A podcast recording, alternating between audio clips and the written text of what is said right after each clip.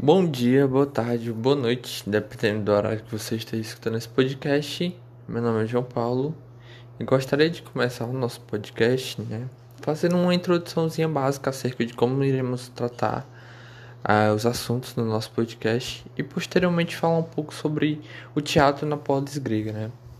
Bom, é, o nosso tema, a nossa obra em questão que escolhemos, na verdade, se trata nada mais nada menos de Lisístrata que também é conhecido como a Greve do Sexo, escrito pelo autor Aristófanes no ano de 411 a.C.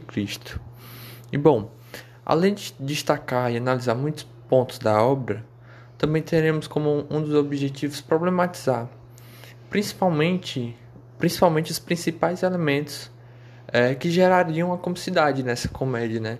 Principalmente ligados à figura feminina no campo político da Grécia Antiga.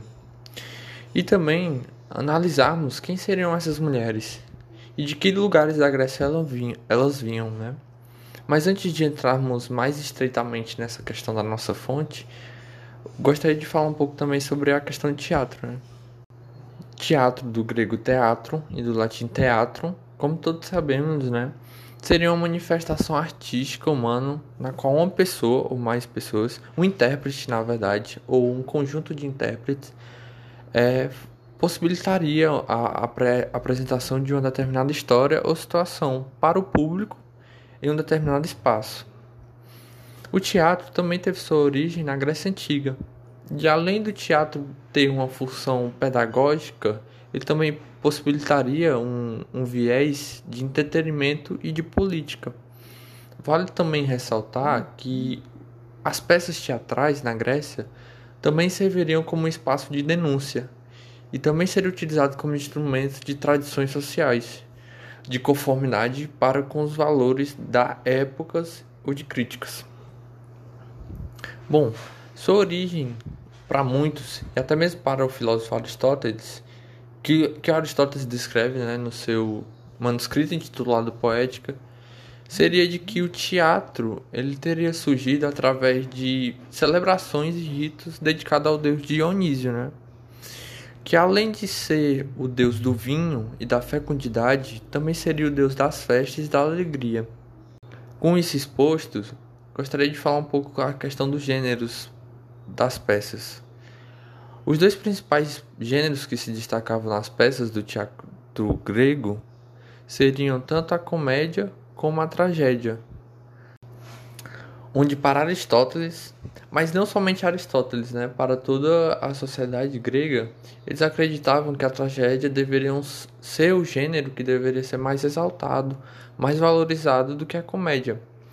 Afinal, para eles, o, a comédia seria uma espécie de imitação dos piores cidadãos, e assim eles considerariam essas pessoas inferiores. No livro Drama e Sema, de Raymond Williams, podemos perceber que ele descreve também que o teatro era organizado pela polis e o teatro também teria uma duração de cerca de cinco dias, onde três poetas competiriam e apresentariam três tragédias e uma comédia. As mulheres elas não eram consideradas cidadãs da polis, portanto elas não tinham papéis nos espetáculos. E não somente as mulheres, né, como também os escravos e os estrangeiros, metecos. Logo, o, o teatro não era para todos, sim, simplesmente para quem era considerado cidadãos gregos. Vale ressaltar também que as peças teatrais gregas são muito presentes no nosso cotidiano, onde entre as principais podemos citar Édipo Rei de Sófocles, Prometeu Acorrentado de Ésquilo, As Troianas de Eurípides e Lisístrata, a Greve do Sexo de Aristófanes. Bom dia, meu nome é Aniele Silva irei falar um pouco sobre a obra de forma geral e os personagens que a compõem. Nascido por volta do ano de 450 a.C. em Atenas, Aristófanes foi um grande dramaturgo grego caracterizado principalmente por suas sátiras sociais e políticas ao longo de suas obras. Aristófanes seria contemporâneo a dois períodos extremamente importantes para que suas obras fossem marcadas profundamente. Primeiro período seria o auge ateniense, também conhecido como século de Péricles, e o outro fator preponderante para a marcação em suas obras seria a Guerra do Penapolense, que de maneira simplista poderia ser definida pelo confronto entre a polis de Atenas e a polis de Esparta, onde o estopim para este conflito teria se dado por conta do crescimento do poder ateniense, conforme exposto anteriormente. Aristófanes retrataria as problemáticas desse período em grande parte de suas obras, e não seria diferente em Lisistrata, a greve do sexo de 411 a.C., tema principal de nossa análise. A peça teatral Lisistrata, A Greve do Sexo, retrata uma revolta protagonizada e organizada por mulheres, na qual foram efetuadas medidas para acabar com a guerra do Penapoleso e instaurar a paz entre as duas polis que estavam em conflito. Dessa maneira, Lisistrata, a líder do movimento, reúne as principais esposas dos líderes de toda a Grécia e outras mulheres para efetuar um plano que desejava alcançar a paz. Para cumprir com esse objetivo, as mulheres realizariam uma greve de sexo e tomariam a Acrópole de Atenas, local onde era guardado todo o financiamento para as guerras. Conforme a leitura dessa peça de teatro de Aristófanes avança, pode-se notar conotações bastante curiosas, como a presença de vastos diálogos com um duplo sentido, assim como um humor de cunho sexual. Contudo, para entender o teor cômico desta peça, deve-se contextualizar o papel da mulher durante o período em que a obra está inserida.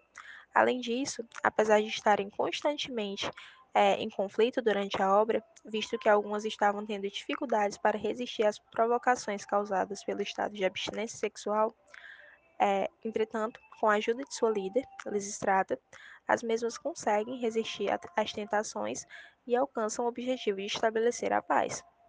Além de que, as mulheres que compunham a rebelião eram, em parte, naturais da Beócia. A Beócia é uma região que se localiza na Grécia Central. A Beócia está situada entre os golfos de Eubéia e Corinto, onde na antiguidade haviam muitas polis, dentre elas Tebas, Plateias e Téspias, e da região do Peloponeso, uma extensa península montanhosa no sul da Grécia e também de Corinto, uma cidade do município de Corinto, na unidade regional da Coríntia, na região do Peloponeso, na Grécia.